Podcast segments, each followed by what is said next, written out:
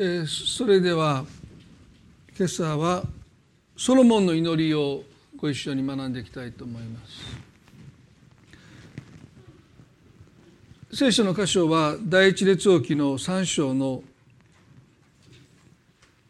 一節からまず第一列王記の3章の一節をお読みしたいと思います。ソロモンはエジプトのパロと互いに縁を結びパロの娘をめとって彼女をダビデの町に連れてき自分の家と主の宮およびエルサレムの周りの城壁を建て終わるまでそこにおらせた。皆さんもご存知だと思いますけども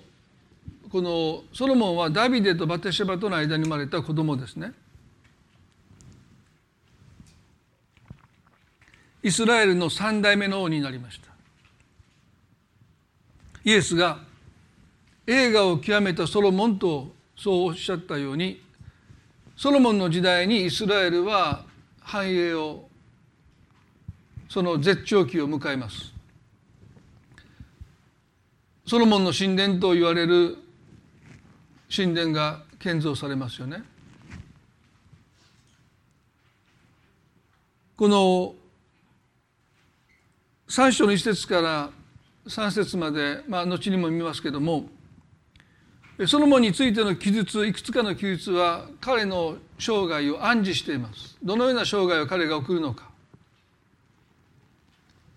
そのことをこれからお見します。3章の1節から3節までは私たちに告げています。そしてその通りになっていくわけですよね。まあ、結論から言いますとこのソロモンが抱えた問題は双心という問題でした。ヤコブの1の6から8までにこのように書いてますね。ヤコブの1の6から8まで。ただし少しも疑わずに信じて願いなさい。疑う人は風に吹かれて揺れ動く海の大波のようです。そういう人は主から何かをいただけると思ってはなりません。そういう人そういうのは双心のある人でその歩む道のすべてに安定を書いた人です。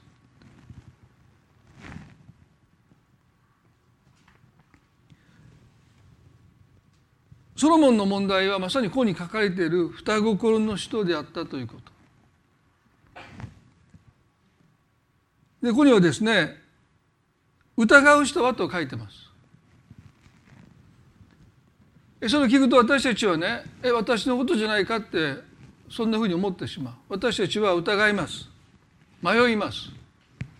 悩みますよね。ですからあ私も双心じゃないかなっていうふうに皆さん思われるかもしれませんがクリスチャンにとっていや多くのクリスチャンにとって疑うということはあくまでも信じるための一つの過程ですよね。まあ、石橋を叩いて渡るようなまあ本当に大丈夫かなって神様に全幅の信頼を捨てて大丈夫なのかなという疑いっていうのはですねあくまでもその確認している、ね、石橋を叩いているというですからそれは決してここでいうところの疑いではありません。おそらく私たちは聖書の約束を100%心から信じているという人はいないとはずですね。私は信じてるっていう人としてはねどうぞ時が来たら信じてないことが明らかになりますよね。ですから信じてると思ってるだけで全幅の全生涯をかけれるかというとまあなかなか難しい。前も言いましたよね。あのナイガラのフォールの滝をですね紐を通して一輪車でそこを渡っていくという、まあ、曲芸の人が命綱なしでですよ。で会う人がその人にね絶対成功すること私は信じてますって言ったらですねその人が信じてるんだったら肩車するから一緒に行こうって言ったんですね。いやそれはそれとこれとは話が違うという話をしたということで、まあ、そういうもんなんですね。あなた絶対大丈夫。絶対いけるからって、ね、私も「いやもう私聖書を100%信じてます」って。肩車して一緒に行きますって言われたらちょちょちょっとね待ってくださいというふうになると思いますね。ですから私たちはこの信仰するということはね疑うということそれは決して不信仰ではない確認してる本当に大丈夫なのかなというその確認としての疑いがあってもそれ全然問題がないということですよね。でここで疑う人というこの聖書が言う双心、まあ、英語ではダブルマインデッド。でこのダブルマインデッドっていうのはですねどういうことかというと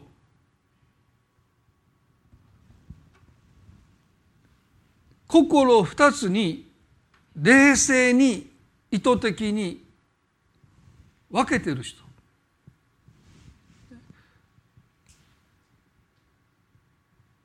そういう意味では心でここにはですね疑う人は風に吹かれて揺れ動く海の大の大波の上ですと書いてますからね。あなんとなく信仰がぐらついてる。昨日まで信じてたけど今日は信じれない。また今日信じて信じれないということを繰り返してる信仰が揺らいでるっていうことではないんです。私たちはそう揺れ揺れ動きながら徐々に徐々に信じる方に心を傾けていくのがクリスチャンの悩みですからね。ですから別に入れ動いても昨日確信があったことが今日ない。で次の日また確信があるならばそれはね少しずつでも信じる方向に心が動いていってるならばそれは信仰ですから全く問題ないですね。で双心の人はある意味でこの書いてる記述とは真逆でもう確信してるんです。ね、だから入れ動いてないんです。もう心二つに割ってるんです。神様を信じる神様に信頼するということと他のものにも信頼を捨てていく全体重をかけることは愚かだと考えて片方の体重を神にかけて片方の体重は他の他のものにかけてそれで別にためらってもいない人ですからもし皆さんが疑ったり悩んだり迷ったりしてるならば双心ではないということの印です。で全くためらわないで片足を神様に片足を他のものにもし置いてるならばそしてそのことに関して皆さんがためらっていないならばまさに双心なんですね。ですから悩んでるクリスチャンは大丈夫です。疑ってるクリスチャンは大丈夫です。双心の人は疑ってもいないし悩んでもいないし迷ってもいません。そういうもんだってそう確信してるんです。でソロモンはそういう人だったんですよ。3章一節でねソロモンはエジプトの王パロと互いに縁を結びパロの娘をめとって彼女をダビデの町に連れてきたって書いてあるんですね。神様はしたらダメだっておっしゃったことを彼は平気で破った上にその妻エジプトの王の娘を妻としてめとってダビデの町に連れてくるんですよね。そして自分の家と主の宮およびエルサレムの周りの城壁を建て終わるまでそこにおらせたってもう平然と神様の戒めを王自らが破ってその妻を堂々とまあエルサレムに連れてきているこのソロモンの中にはためらいもないし迷いもないし葛藤もないし疑いもないんですね堂々としてるあまりにも堂々としてるからえこんなんしていいんかなと思いますよね。就任早々ですよ。あなた方は外国の妻これは今でいうねその人種差別って意味じゃないんですよね。古代の社会においてもうあまりにも生活様式が違って、ね、もうあなた方は外国の妻をめとってはならないって神様おっしゃった。必ず間違いなくあなたは私から離れていくからだって、まあ、それほど宗教っていうものがもう強烈な影響力を、まあ、今ももちろんある宗教は非常に強烈な拘束力を持っている宗教もまあ時にはありますけど、まあ、多くの場合はもう伝統儀式の中にあるいはそういう通年通例儀式の中に取り組まれてですね、まあ、多くの既成部宗教はですよねそんなにその人の人生に強烈な拘束力を持っている宗教は、まあ、いうところのカルトであったりまあちょっと新新興宗教のようなものは今もそういう強い拘束力を持っているかも分かりませんがでも昔はですねもう比べにならないもうその人の人生を束縛しますよね。まあ、この教会に、まあ、あの宣教師のウィリーっていう方がウィリーさんという方が来られた時にねまあ、彼はまあ非常に原理主義的なある宗教の家庭に生まれてキリスト教に改宗した瞬間にお父さんがあなたを殺すって言ったそして私の目の前から1時間以内に姿を消さないと私は本気であなたを殺しますって言われて彼はもう何も持たずに自分の家から逃げていった。まあ、その方が日本に来られて、まあ、この教会にも来ておられたけどもう私最初聞いた時ね嘘だろうと思ったけどまあでもそれは今でもまあある意味でそういう一つの強い拘束力を持った宗教っていうのはあるわけです。もう抜けたら終わり。もう殺されるですから当時古代の宗教っていうのは非常にそういう強い拘束力を持っていたのであなた方は絶対に外国人の妻をめとってはならないとおっしゃったけどソロモンは平気でエジプトのパロファラオですねこれはもう正式名じゃなくて称号ですけどもその娘をめとっただけじゃないんですよ。ダビデの町にわざわざ連れてきて一緒に生活してそしてもう人々の目に触れるようなところで暮らしてるだから彼の中には一つの割れびれた様子もないし葛藤もしてないし平然とやってる。これがソロモンなんです。完全に双心です。片足を神様に置いて片足をエジプトに置いてる。そういうエジプトの同盟関係に片足を置いてる。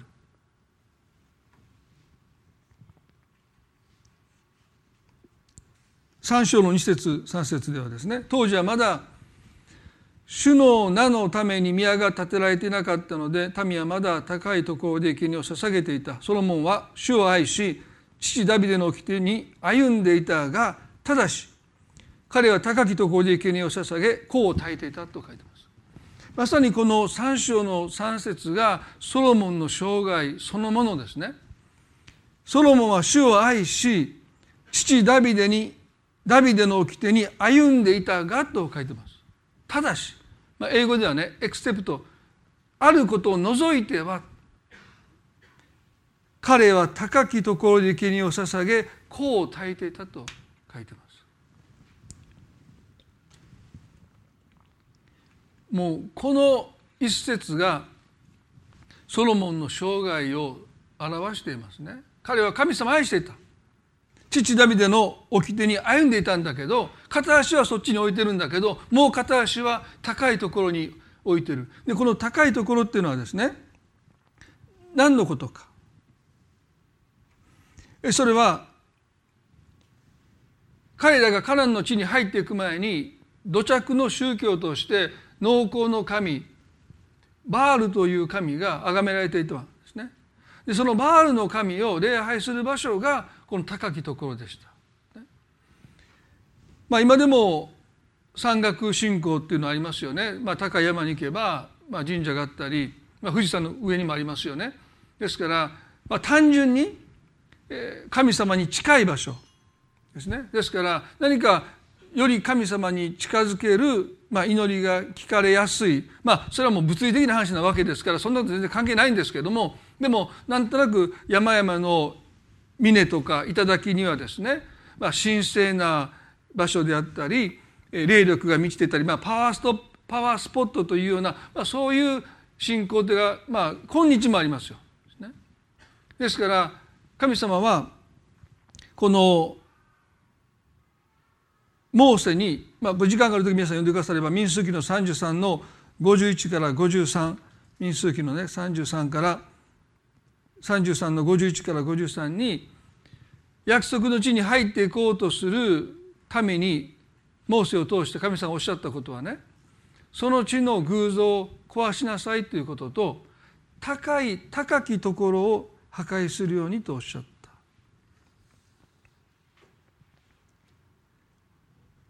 その地の住民をことごとくあなたの前から追い払い彼らの石像をすべて粉砕し彼らの彫像をすべて粉砕し彼らの高きところを皆こぼたなければならない、まあ、破壊しなければならないとおっしゃった。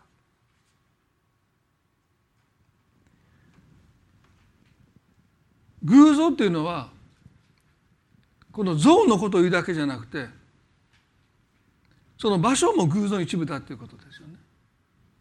ですから偶像を壊しただけではなくて信仰の対象としてその場所が何か特別な場所清い場所神に近い場所という信仰の対象になっているならばその場所も偶像なんだっていうことを神様おっしゃった。でも彼らはそれを壊さなかった。石像その像だけを破壊しただけでその場所を取っておいた。ダビデの時代はそこで生贄を捧げることもなくこうたこともなかったんですけどソロモンの時代になるとソロモン自身が高いところに登っていきそこで生贄を捧げこう焚いたのでイスラエルの民もその場所で生贄を捧げてこう焚いてたと聖書が書いてるんですね。そしてこのこともソロモンはためらうこともなく神様が高いところを破壊しなきゃならないとおっしゃってるにかかわらずその場所でソロモンは平気で平然と生贄を捧げてこう焚いてる。このことが彼の人生の非常に大きな問題。彼の次の世代でイスラエルは分裂するんですね。なぜ分裂したか。それはソロモンの心が分裂してたから。2つに分かれてしまったからです。ですからイスラエルはこの次の代で南北に分断して弱体化してそしてやがて北イスラエルが滅んだと南田も滅んできますね。そのきっかけどうになるかというとこのソロモンの心の中に双心という、ね、疑ったり迷ったり悩んでるわけじゃない。もう確信犯的に片方を神様なしに置いて片方をエジプトに置いたり高いところに置いたり。それは彼はもうためらうことなく確信犯的にそのことをしている彼は自分の心を二つに分けたんですね。マタイの6の2420あマタイの6の24でイエス様はこうおっしゃったんですね。誰も二人の主人に仕えることはできません。一方を憎んで他方を愛したり一方重んじて他方を軽んじたりするからです。あなた方は神にも使えまた富にも使えるということはできませんとはっきりとおっしゃったんですけど双心の人はできると考えてるんですね。私は神にも使えることができるし富にも使えることができるんだ神にも使えることができるしエジプトにも使えることができるんだ神の使えることができるし偶像の神々にもその力を借りることができるんだできるんだって双心は信じています。イエス様ができないって言ったらできないんですよ。やがてソロモンの心はできないことにまあ露呈してきますよね。神様から彼は心を離れてきます。それはできないって言ったことを彼ができると譲らなかった。で結局できなかったですね。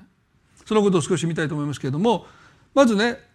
第一続きの3章の5節以降5節から12までまあ時間があまりありませんので全部お読みしませんけれども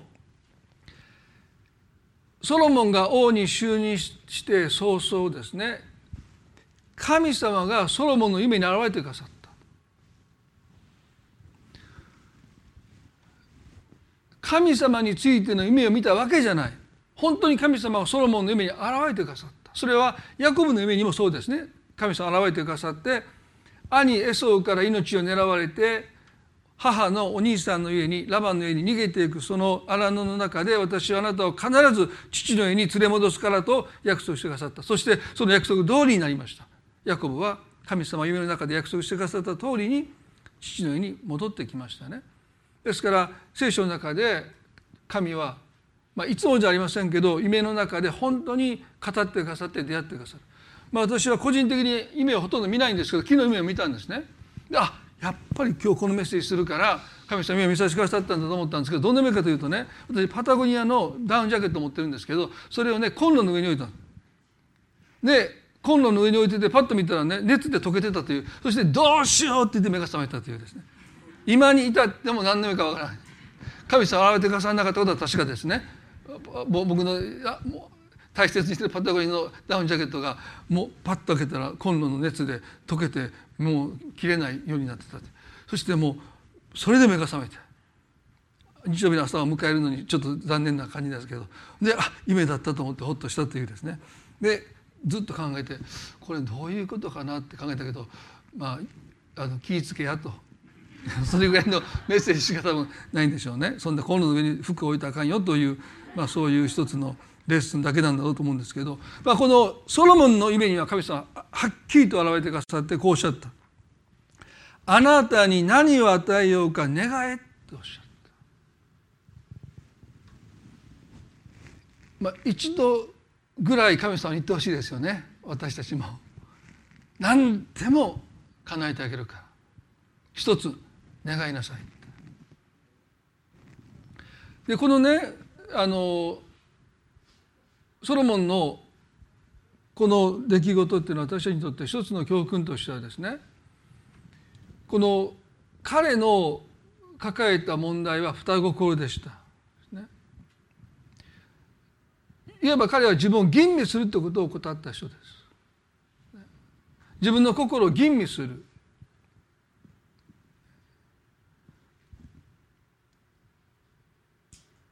自分の心を叩く。大丈夫かな？俺俺は大丈夫か？私は大丈夫かって。本当に大丈夫なのかって。そうやって自分を吟味していく、ね、いや大丈夫だって思い込まないで本当かな？本当に大丈夫かって。自分をそんな買いかぶらないで自分を確かめていく。テストしていく。吟味していくってことをこのソロモンとしてはねほとんどしなかった人ですね。皆さんね自己吟味っていうのは一つの聖書の自己修練なんですね。私たちが本当に正しく生きよう神の喜ばれる人生生きようと思うならば私って大丈夫なのかなみんなは大丈夫だって言ってくれるけど本当に私は大丈夫なのかなっていうふうに自分で自分を試す自分をテストする吟味するってことを私たちが習慣化していくっていうことがおそらくとっても大切なことでもそのことをサウルはほとんどあソロモンほとんどしなかったと私は思うんですね。で自己吟味の一つの方法はもし神様があなたに同じことをおっしゃったあなたに何を与えを願えってあなたにどんなことでも叶えてあげるからあなたの願いを一つ言いなさいともし神様が皆さんにおっしゃったな私におっしゃったならば私は何を一つの願いとして神に申し上げるのかということを私が正直に知っているかどうかです。私たちはね多くの願いを持っています。あれもしてほしいこれもしてほしいこれもなればいいなでも一つだけたった一つ願いなさいと言われた時に私は何を神に願うのかということを皆さんね自分に聞いていくってことは自己吟味なんですね。そして人に言わなくていいですよつまずくから多分もしかしたらねでも自分は知っておくべきですよ。まあ、私の前にも言ったかもしれませんけど友人の牧師がですね夫婦でそれやりました。奥さんは主人といつも一緒にいることで主人は一人でいることで僕言いました「どないすんねんあんたら」って。ね、で彼らが選んだ道は温泉に休みの日行って同じ場所には夫婦でいますでもお得意と女湯で別れているのでご主人は一人で湯船に浸かっているということで解決はそうなんですよね。だから散歩はダメなんですよ。一緒にいるからね。だから温泉に行ってまあそれは僕が言ったんですけど温泉に行って露店で行って声がちょっと聞こえるぐらいのところで一日過ごしたらいいんじゃないのっていう。まあ今それをしてるかどうか分かりませんけどね、まあ、奥さんは少なくてもいつも一緒でご主人はできるだけ一人いないと言って。だからあんまり夫婦で分かれちゃう必要はないと思います。でもね自分自身の一つの願いたった一つの願いを私たちは知ってるかどうかです。でもし私は知らないというならばどうぞ皆さん自己吟味して自分に聞いてください。正直に。何でもいいんです。美化しちゃダメですね。でも私この後ねソロモンは何を神様に願ったかというと私は未熟です。父ダビデのようでありません、ね、ですから3章の9節でね善悪を判断してあなたの民を裁くために聞き分ける心をしもべに与えてください。さもなければ誰にこのおびただしいあなたの旅を裁くことはできるでしょうかと願った。神はこの願い事は主の御心にかなった。ソロモンがこのことを願ったからである。神は彼に仰せられた。あなたがこのことを求め自分のために長寿を求めず自分のために富を求めずあなたの敵の命を求めずむしろ自分のために正しい訴えを聞き分ける判断力を求めたので今私はあなたの言った通りにする。見よ私はあなたにあなたに知恵の心と判断する心を与える。あなたの先にあなたのようなものはなかった。またあなたの後にあなたのものはもう起こらないってソロモンが賢者と言われるですねゆえんですよね。彼は自分のために長寿を求めずに富を求めずに敵の命を求めなかった。この国をもっと大きくしてくださいとか私をもっと偉大なものにしてくださいと求めないでどうかこの民を正しく裁くことのできる知恵と判断の心を私にくださいと彼が願った。そのことは神に聞き届けられて神はそのことを評価された。でも私はねこの箇所はほとんどの説教で私はね美談っていうか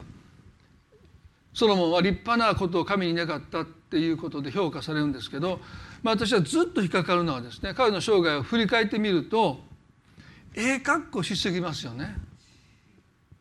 と僕は思いました。美化ほんまかお前ってソロモンって。ね、あんた後から実は彼の心は露呈していくわけですからこの後。ただこの時はそうだって後から心心変わりしたかというと私そうじゃないと思うんですね。カッコつけたと私は個人的には思ってます。もし本当に彼が本心から自分の願いを申し上げるならばこうなりますね。多くの女性からモテたい。これが彼の生涯のメッセージですからね。年取ってもちやほやされたい。モテたい。もうまあアホですよね。まあ説教でアホってことは使ってダメなんだけどもうとりあえずモテたい。って言えばよかったと思うんですよ。ここでね一つ願い神様私はモテたいですってお前アホか？ってそういうツッコミがあって悔い改めたか分かんないけどその悔い改めの気を逸したですね神様どうかあなたの民を正しく裁ける知恵と心を私にくださいって。まあそれも願いの一つとしてあったかもしれませんけどたった一つ正直に。彼が自分の願いを言うならばやっぱりモテたいだったと。私はそんな説教別に聞いたことないと思うんですけど、ね、でもね彼の生涯を見たらね明らかですよ。この人モテたかったんですよ。そう言わなかったんですね。でそれが本当の意味で心を作り変えられていく機会というものを彼が逸した瞬間です。だから私たちはねどんな願いでもいいんです。でも正直に一つのことを願いと言われた時に私たちが神にその願いを正直に申し上げることができるってことがとっても大切。でその願いっていうのは私たちが何者なのかを何よりも物語るからですね。だから私たちは人に言う必要はないんですね。もう自分のプライバシーとしてそのことを私は妻にも夫にも言う必要がない。プライバシーとして私たちは持っていていいと思うんだけど少なくても神の見前で私たちは私の一つの願いというものを正直に認めてるかどうかそれをしないと神様私たちの心を変えてくださらないソロモンがこの民を知恵を持って正しく裁く心をくださいと求める限りにおいて神はそれを与えてくださった。それはそれでよかったのかもしれない。でも彼はどのような生涯をこれから歩んでいくことを考えるとね彼はやっぱり正直にモテたいって言った方がこの人の心が神様に取り扱われてそして神様を願うソロモンに彼はなっていったんじゃないかなと私はこの彼の美談として語られるこのことが実は美談ではなくて彼の人生の落とし穴。ここでソロモン正直にならなくてどうするんだって思えてしまう箇所がこの箇所なんですよね。彼の父親であるダビデはですねソロモンと少し異なりましたそのことは最後に見たいと思いますけれどもこの列王記の3の23から28にはですねまさに彼が願ったこと民を裁くということにおいて知恵が与えられてまあもう2人の遊女がやってきてですね。2人に子供が生まれたんだけど夜その1人の子が死んでしまった。自分の子供を亡くした方の母親がですね生きてるそのことを自分の子をすり替えて朝目が覚ました時に本当は生きてた子供の母親がですね見たると自分の子が死んでた。いやこの子は私の子じゃない。いやあなたのあなたが抱いてるその子が私の子だって母親だから分かるわけわけですよね。でもいや彼女は譲らない。いやこれは私の子だって。そして2人が、まあ、DNA 鑑定がありませんからねどっちが本当の親だってことはそんなことはもうもう結局は平行線ですけどもソロモンのもとにやってきた。ソロモンは剣を抜いてその子を真っ二つに分けて2人半分ずつにすればいいじゃないかって言った時に実の本当の母親がですねもういたたまれなくなって「もういいです」って「この子はもう私の子じゃありません」って言って辞退したでそれを見てソロモンが「あなたが本当の母親だ」って言ったそのことはねイスラエル中に何ていう知恵と判断力を持って砂漠王が私たちに与えられたんだっていうことで、まあ、多くの民はですねそのも本当に尊敬する、まあ、一つの出来事になっていくわけですよね。でそれはそれで私はとっても素晴らしいと思います。でも本来彼はね民を裁くための心ではなくて自分を裁くために自分を吟味するための心を神に求めるべきだったと思います。それがより多くの益をイスラエルにもたらしたからだと思うんですね。神様どうか民を裁く知恵と聞き分ける心ではなくて私自身の心を裁き、まあ、この裁くっていうのはね責めるという意味ではなくてそれをテストし吟味しそして見分ける心を私にくださいと願うべきだったと私は思います。第二コリントの13の5にパウロはこう言いました。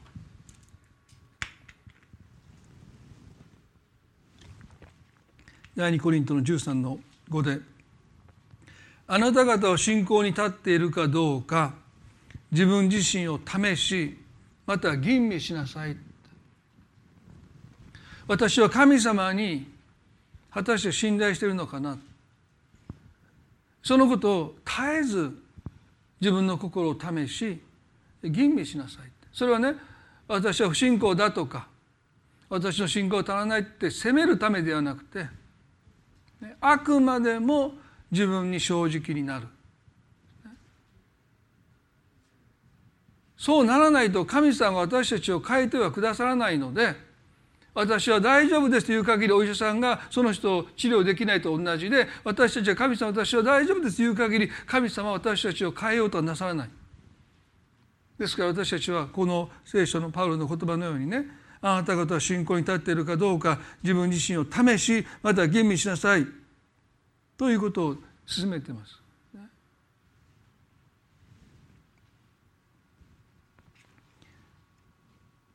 ソロモンに決定的に欠けていたのは自分を吟味するということでしたよね。第一列王記の11の一節に、まあ、彼の晩年ですけどもこれまでに彼はね神殿を建造します。でそれはねもう偉業です。ある建築家がこの建てたソロモンの神殿をね現在の技術と労力を持って建てようと思えばもう国家プロジェクトですね、まあ、ほとんどの国は3,000年経った今をのあらゆる技術を用いても建造できないぐらいの建造物を3,000前3,000年前にソロモンが建造して建てたということはこれはもう驚くべきことだということは認められてるわけですね。でもこの11章の1節から3節までをね読むとですね非常に残念な思いになってしまいますよね。ソロモンはパロの娘の他に多くの外国の女すなわちアモモアブ人の女アモン人の女エドム人の女シドン人の女ヘテ人の女を愛した。この女たちは主がかつてイスラエル人にあなた方は彼らの中に入っていってはならない。彼らもあなた方の中に入れてはならない。さもないと彼らは必ずあなた方の心を転じて彼らの神々に従わせると言われたその国々のものであった。それなのにソロモンは彼女たちを愛して離れなかった。彼には700人の王妃としての妻と300人のそばめがあった。その妻たちが彼の心を転じた。ほらやっぱりそうですよね。モテたいだけやったんですよね。700人のね王妃なんかいりませんよそんな。どんだけモテたいってね。ちやされちやされたいのかということ。300人そばめがいたと書いてますけれども。そして4節ではソロモンが年を取った時その妻その妻たちが彼の心を他の神々の方に向けたので彼の心は父ダビデの心とは違って彼の神主と全く一つにはなっていなかったと書いてます。彼の心は父ダビデの心と違って彼の神主と全く一つにはなっていなかったと書いてますね。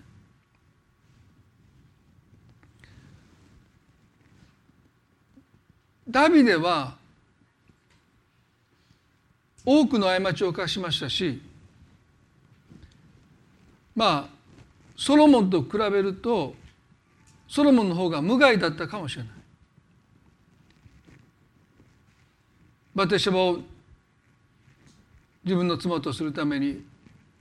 夫のウリアを間接的に殺しましたし、まあ、結果として彼は4人の息子を失うんですね。まあ、父親としてもまあ最低ですよね。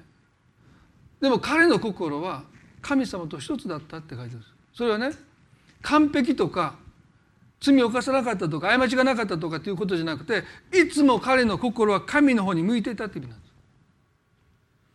だから彼は失敗いっぱいしましたよ。でも彼の心はいつも神様の方を向いていたって。これがダビデの心です。だから彼はね詩篇の16の8では私はいつも私の前に主を置いたと書いてます。彼の心はいつも神の方を向いていた。でも失敗もしたし罪を犯したし過ちも犯したんだけど彼は心を神から他の神々に転じることはなかったんだけどもソロモンだけは。まあソロモンはですね二人の主人に仕えることができると考えた双心です。片押しを神様に置いて片押しを他のものに置いても大丈夫だって言ったソロモンでしたけど晩年彼はその心を神様から離して偶像の神々にその心を彼は転じたイスラエルの滅亡への下り坂がここから始まりました。後に何人かの良い王様誕生しましたけれどもこの下り始めたこの国が滅亡に向かっていくこの勢いをもう誰も止めれなかった。ですね。それはソロモンが自分の心を吟味することを怠って双心であることを私は二人の主人に仕えていけるんだということを彼は信じました。大丈夫だって。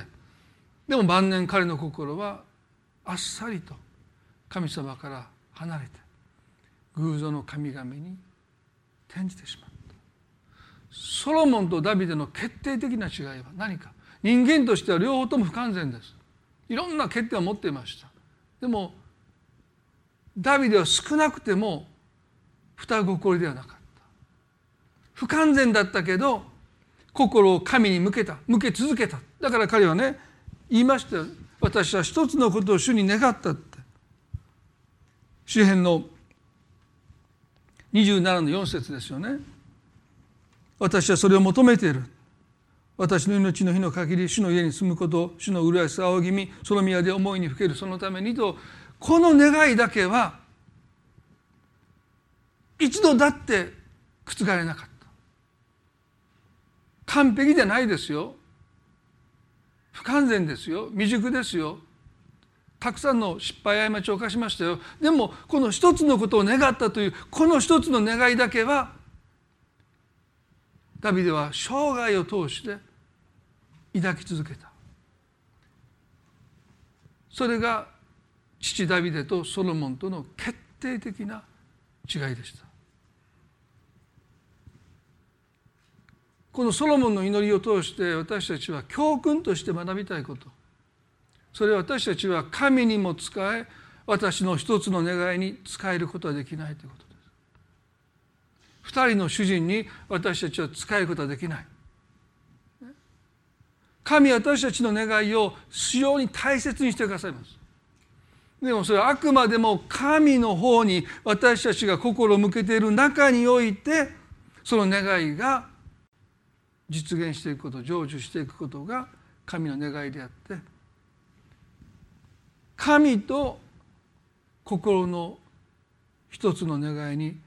使えることはできないということを私たちはまず認めないといけない。このことをソロモンは怠った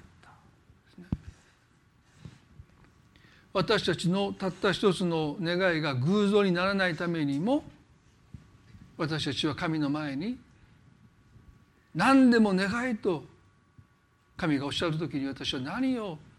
神に願い求めるのかということに対して少なくてもありのまま正直になること。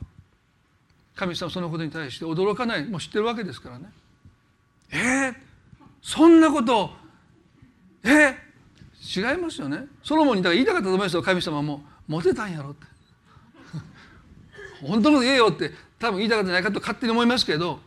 でも神様驚かないです。知ってるから。で皆さんを観察してたら皆さんが何をたった一つ求めてるのか見抜くのはそんな難しくない。私だって分かりますからね。皆さんずっと見てた。この人何をたった一つの願いとしてるのかじーっと見てたらだんだん分かってきますよね。まあ四六時中ですけど。まあ教会に来てここでここだけでは分かりませんけど。でも神様皆さんの寝てる時も多分夢で言ってますからね。その願いを。ね、ですから神様もご存知なので美化する必要はないし威嚇する必要はないしただ正直認めてくれる。神様に心を向けた中でその願いが成就していくことを神様は私たちの人生において成し遂げてくださる。だからねモテたいってソロモンが言えば一人の妻からモテモテになる。それでいいでしょ。もう自分の愛した一人の妻から愛されて愛されて溺愛されていけば彼の願いを成就するわけですよ。神様の方を向いて一人の最愛の人と結婚してその人からこの上もなく愛されていく溺愛されていくですね。そのことで彼の願いは健全な形で成就していくんだけど彼は神とモテたい多くの女性たちに愛されたいということを切り離したそして彼は結局は700人の王妃300人のそばめをもってしても彼の心は満たされなかったですねそして神様に背を向けて彼の心は偶像の神々へと従っていってしまった、まあ、このことは私たちにとってですね大きな教訓を与えるんじゃないかなって思いますね。どうぞ皆さんたった一つの願いその願いを偶像にしないためにまず神の前でその願いを正直に覚えていきましょう。そして主はあなたの心を作り変えてくださって最高の形で神に喜ばれる形でその願いがあなたの人生の中で実現していく成就していくことを神様は必ずしてくださる。それが神のあなたに対するコミットメントですからね。そのことをしてくださることを私たちは信じていきたいなと思います。一言祈ります。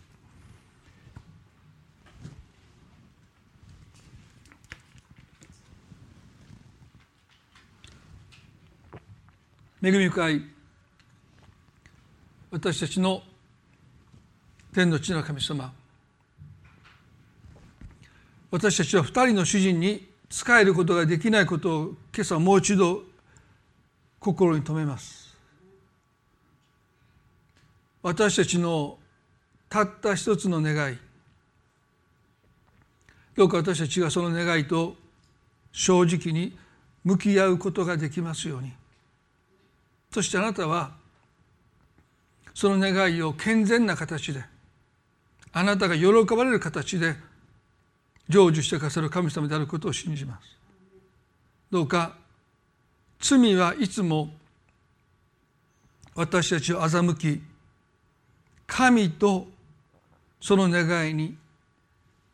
同じように仕えることができる。二人の主人に仕えることができると私たちを欺きます。でも一方重んじて一方を軽んじてしまう。これがリアリティです。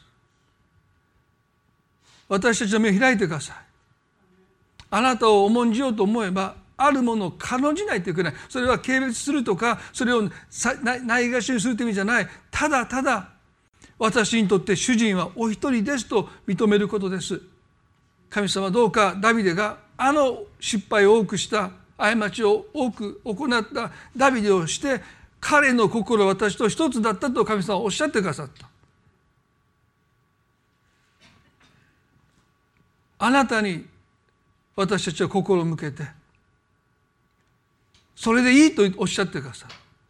あなたの心は私と一つだとおっしゃってくださる。どうぞ神様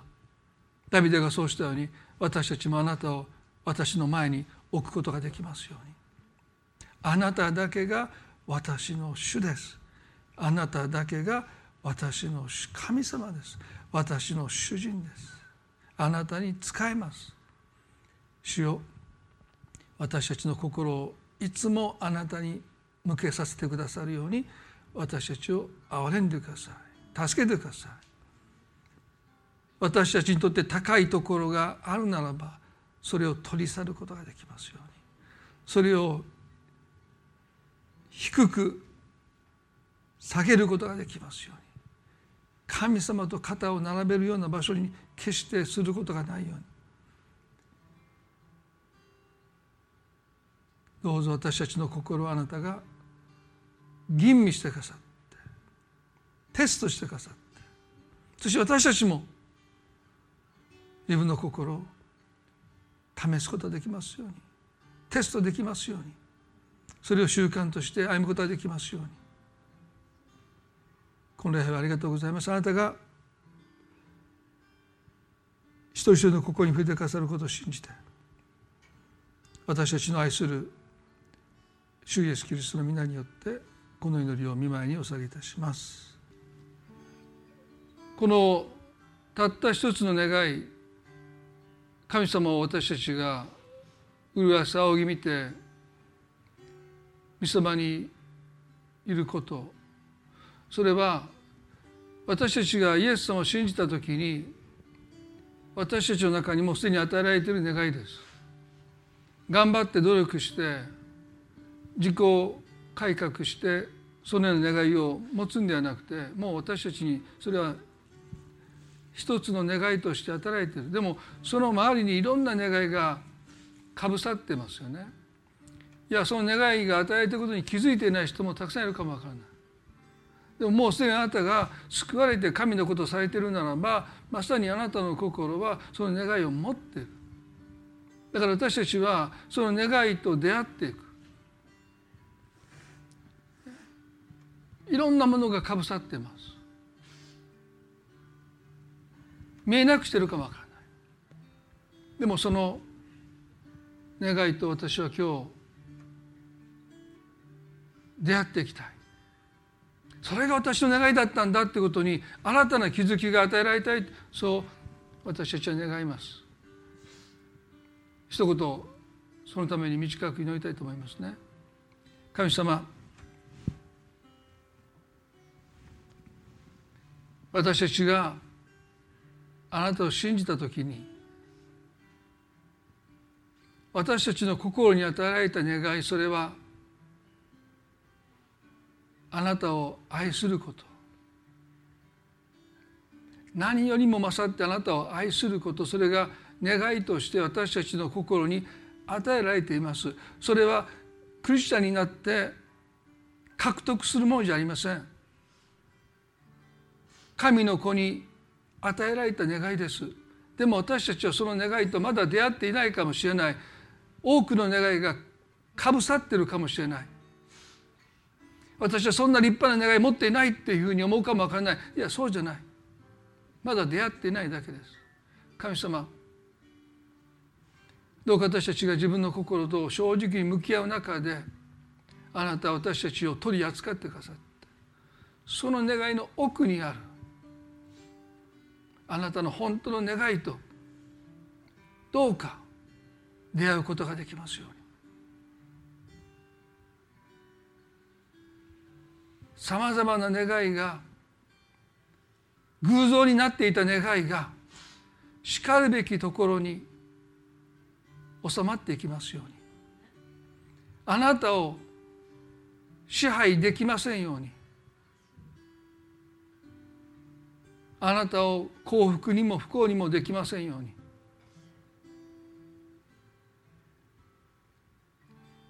幸せという幸福感ではなくて聖書は祝福と言います。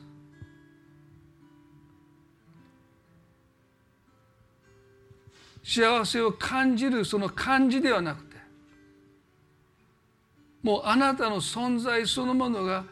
神の祝福になっていくというのがあなたの約束ですから。どうか幸せでなくて祝福を求める私たちでありますように。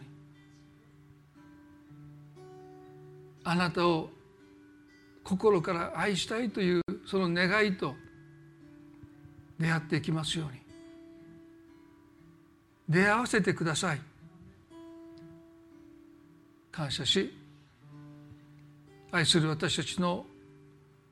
主イエスキリストの皆によってこの祈りを見舞いにお捧げいたします。アーメン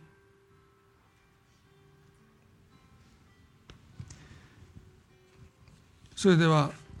これで今朝の礼拝終わりたいと思います。